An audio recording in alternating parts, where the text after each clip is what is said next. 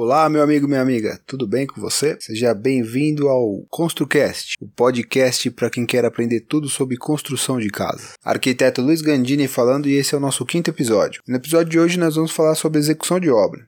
Mas antes disso, deixa eu dar só o meu recadinho aqui. Se você está chegando agora nesse episódio, você pode acompanhar os outros episódios desde o comecinho no meu blog luisgandini.com.br. Luiz com S, Gandini, G-A-N-D-I-N-I. Vou colocar o link aqui na descrição. Se você estiver assistindo pelo YouTube, clica aqui na descrição que você vai ter acesso ao meu blog. Vamos lá? Então vamos para o que interessa, execução de obra. Então, no episódio passado eu falei sobre planejamento e nessa parte de execução de obra, a gente pode dividir em três etapas também, que é a contratação da mão de obra, aí nós temos o gerenciamento, o cronograma e a compra de materiais e a execução da das etapas propriamente dita. Então, como funciona? A contratação da mão de obra, ela pode ser formal ou informal. O que acontece? Você precisa ter um profissional habilitado na obra. Pode ser um arquiteto ou um engenheiro para acompanhar e se responsabilizar pela obra. Isso é uma coisa, é um profissional. Você pode contratar ele separadamente de todo o resto. Só que você pode contratar uma empreiteira, você pode contratar uma construtora, ou você pode contratar o seu pedreiro, o seu empreiteiro informal mesmo. Que o empreiteiro é aquele cara que ele tem todo o conhecimento, ele é um pedreiro que tem muita experiência e juntou uma equipe, mas não necessariamente ele tem empresa aberta. Tá? Ele é um empreiteiro informal, ele tem um conhecimento de empreiteiro, mas ele não tem empresa. Tanto faz você contratar, né? Como é uma, uma uma casa, uma construção pequena, não tem problema. Você contratando uma mão de obra informal, você precisa ter só uma pessoa lá, um, um profissional habilitado para se responsabilizar por tudo. E que vai checar a questão de segurança da obra, questão de legalização, é, vai estar com toda a documentação em dia. E se chegar um fiscal, alguma coisa, não vai ter nenhum problema com a sua obra. Se você contratar uma construtora, então, por exemplo, eu vou dar um, Vou dar um exemplo aqui. Eu estou agora com uma construção em Atibaia e eu tenho parceria com uma construtora em Mairink que eu já fiz uma outra obra lá. E essa construtora, ela já passa o valor do metro quadrado com a mão de obra e material. E ela se responsabiliza por todo o gerenciamento e compra todo o material e executa a obra com a mão de obra própria dela. E aí o que acontece? Ela tem uma taxa de risco, é lógico, que ela vai financiar para a pessoa, mas ela aceita carro em troca, ela aceita negociar, você pode dar uma parte grande de dinheiro, depois parcelar o resto. Você pode fazer uma obra intermitente, onde você a, a mão de obra trabalha 20 dias, folga 40, trabalha 20, folga 40, para te dar um respiro no seu fluxo de caixa. Isso é muito bom, porque o custo de, do, da, da construtora ele compensa você trabalhar com essa mão de obra formal, porque você não vai ter o trabalho que você teria. Por exemplo, se você trabalhar sem um profissional habilitado, diretamente com a mão de obra, você tem que estar diariamente na obra, porque se a obra obra, faltar um parafusinho, faltar um prego, ela para. Porque você é a pessoa que está comprando, você é a pessoa que está fazendo o gerenciamento da obra. Né? Quando você tem um profissional habilitado, ele não vai deixar a obra parar, porque ele sabe que a obra parada é dinheiro escoando para o ralo. Esse gerente você tem o custo de uma pessoa. Então, pro, depende muito de profissional para profissional, mas é, é cobrado por diária, é, cobra, é cobrado por visita, às vezes por mês. Né, você pode fechar um pacotão, né, por etapa também pode ser, e sai muito barato esse gerenciamento pelo resultado final. Normalmente a construtora já tem o profissional habilitado. Né? No meu caso, tenho essa parceria porque eu faço projetos mas eles lá eles já têm um engenheiro que se responsabiliza. Né? Eu tenho o meu engenheiro que faz o cálculo estrutural, mas a gente se atém só na questão do projeto. E aí depois a gente passa isso daí para a construtora e a construtora executa todo o processo do começo ao fim. Mesmo a gente passando todo esse custo, muita gente acha que ainda assim é caro. E a gente vai ver isso lá no resultado final, porque muitas vezes a gente é chamado para ir na obra porque o pedreiro não consegue resolver tal assunto e a gente é obrigado a cobrar nessa né, visita e tudo mais. Nós vamos até o local e ver que ele fez uma série de erros que foram se somando e viram um problemão. E aí o que acontece é que o custo disso vai lá no alto para refazer, reformar, quebrar o que já foi feito, não está nada feito, ele simplesmente ignora o projeto. Não adianta você fazer projeto. Se você não for fazer com uma pessoa que entenda do projeto, que interprete o projeto e passe isso daí para quem vai executar, que é o pedreiro ou, ou, o empreiteiro, é uma linguagem é que nem você entregar uma partitura de música para uma pessoa que não sabe ler música, entendeu? Ela vai ser ignorada, tá? Porque é, um, é muito detalhamento técnico, né? A gente tem camadas e camadas de representação técnica né, em cima do, daquele desenho. Então não é um simples desenho, não é aquele desenho que você coloca no Google lá, modelo de plantas, aquilo não tem nada a ver, né? Aquilo lá é um layoutzinho de arquitetura, um croquisinho e tal.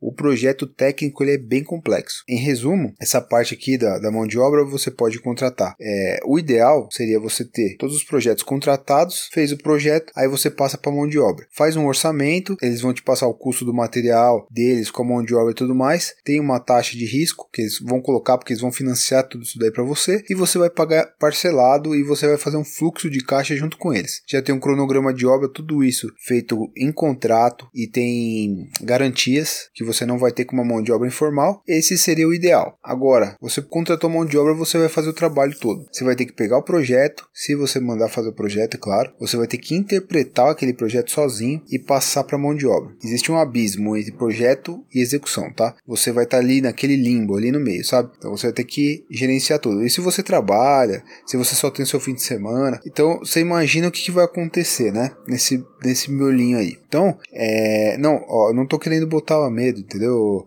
É, essa questão é, é por experiência mesmo e muitas vezes a gente fala, é meu trabalho como profissional, eu, é, é, por questão de ética mesmo, ética profissional, te passar isso. Então dá a impressão que eu tô botando medo, mas não é. A pessoa, mesmo falando isso, tem muitos clientes que falam, não, eu não acredito, eu vou fazer. E aí o que acontece? A obra é uma sequência de etapas. Aí na etapa 1, o cliente dá problema. Etapa 2 dá problema, etapa 3 dá problema. Lá pra quarta etapa, que às vezes tem 10, 12 etapas uma obra, a gente já começa a ser requisitado. E aí o que acontece? Dá a impressão que a gente é mercenário. Mas a gente tem que cobrar o retroativo, a gente tem que cobrar, não retroativo, mas a gente tem que cobrar o nosso serviço. Tudo que você pagaria lá atrás, tudo mais, você vai pagar na hora que precisar, entendeu? Por quê? Eu não consigo fazer o meu trabalho se eu não tiver embasado tecnicamente. Né? Eu estudei, fiz a minha faculdade, foram cinco anos de faculdade, mas duas décadas de experiência, aí eu vou pegar essa obra andando sem nenhum embasamento técnico, sem projeto, sem nada. E aí eu vou lá consertar a obra, de repente vem uma fiscalização e fala quem é o responsável? Sou eu. Eu vou tomar multa, eu posso perder o meu minha carteira profissional. Praticamente nenhum profissional, nenhum profissional habilitado vai se arriscar. Então o que acontece? É legal você fazer tudo certinho para chegar naquele ponto, de repente a, a, obra vai linda. E tudo isso ela é colocada no papel para você antes. Você vai dominando cada etapa antes dela ser feita, tá? É aquele negócio que eu falei no episódio passado de ver o futuro, né? Tá? Então o planejamento é exatamente isso daí. Depois que você já você tem a mão de obra, você já vai ter provavelmente um profissional que vai estar tá à frente disso daí. Pode ser um engenheiro arquiteto, se você fez tudo certinho, você vai ter a, a questão do cronograma físico-financeiro. Você só consegue ter um cronograma físico-financeiro se você tiver os orçamentos, tá? Você tendo todos os orçamentos na mão, você consegue é, é, separar os custos por etapa. Aí você vai ter uma planilha onde você vai sentar junto com o gerente de obra e você vai definir cada etapa e fazer os custos planejados versus os executados. Então, planejou, executou. Se o, o planejado, você tem que executar sempre com a margem para você ter ganho naquilo. Você não pode deixar ultrapassar. Então, você planejou que você vai gastar 10 mil, então você tem que gastar 10 mil ou menos. Né? Se você gastou mais aqui, na próxima etapa você tem que recuperar isso daí, né? para você poder manter esse cronograma aí. E as compras você pode deixar ou com a empresa, você pode fazer por administração global ou por empreitada, né? E aí no caso quem compra o, o, material pode ser a construtora ou você, tanto faz. Normalmente a construtora ela já tem um, um, uma parceria, casa de material de construção, porque ela compra em grande quantidade e ela tem um custo bom. E aí ela vai tentar manter o custo do metro quadrado. Vai tentar não, ela vai manter o custo do metro quadrado porque ela tá, tá com esse valor em contrato. Então se ela falar que vai dar tudo, mão de obra mais materiais por, sei lá, 1.500, 1.900 reais metro quadrado, ela vai manter isso aí. E você pode até fazer o cálculo, fazer o orçamento falando, não, mas vai dar mil reais é, no seu cálculo.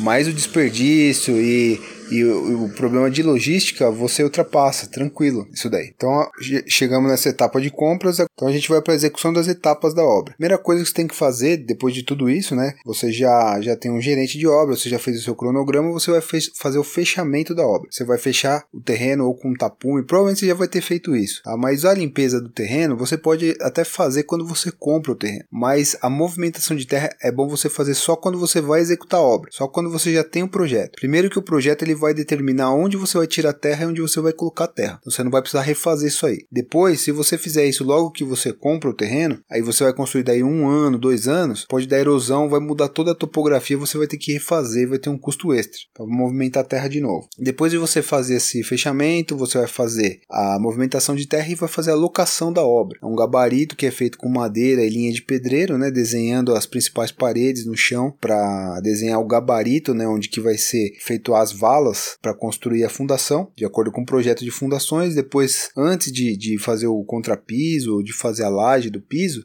é feito o esgoto, né, para não ter que quebrar de novo depois. Aí vem a estrutura do andar térreo, depois a superestrutura, né, andar superior e faz o fechamento com a cobertura. Pode ser laje, pode ser telhado. Aí vem a parte de alvenaria, faz todo o fechamento da obra com alvenaria. Vem a, depois vem as instalações hidráulicas e elétricas, né, vem antes do acabamento para você não ter que quebrar de novo. Você faz o acabamento, o acabamento não, a instalação hidráulica e elétrica e já coloca as portas e janelas. As portas e janelas são colocadas antes do acabamento também, tá? Checar se não está raspando no chão, né, se está fechando legalzinho. Aí você vai e coloca o acabamento e faz a instalação das peças sanitárias, as peças fixas. Depois disso faz colocou todo o acabamento, aí faz a pintura, instalação dos vidros, aí faz uma limpeza geral na obra para checar, né, se todas as válvulas, né, da, da privada tá tudo bonitinho, tá funcionando, torneira tá funcionando, vidro, a, as janelas estão abrindo e fechando tudo bonitinho, confirmou que tá tudo legal, qualidade no máximo, finalizou, fez a,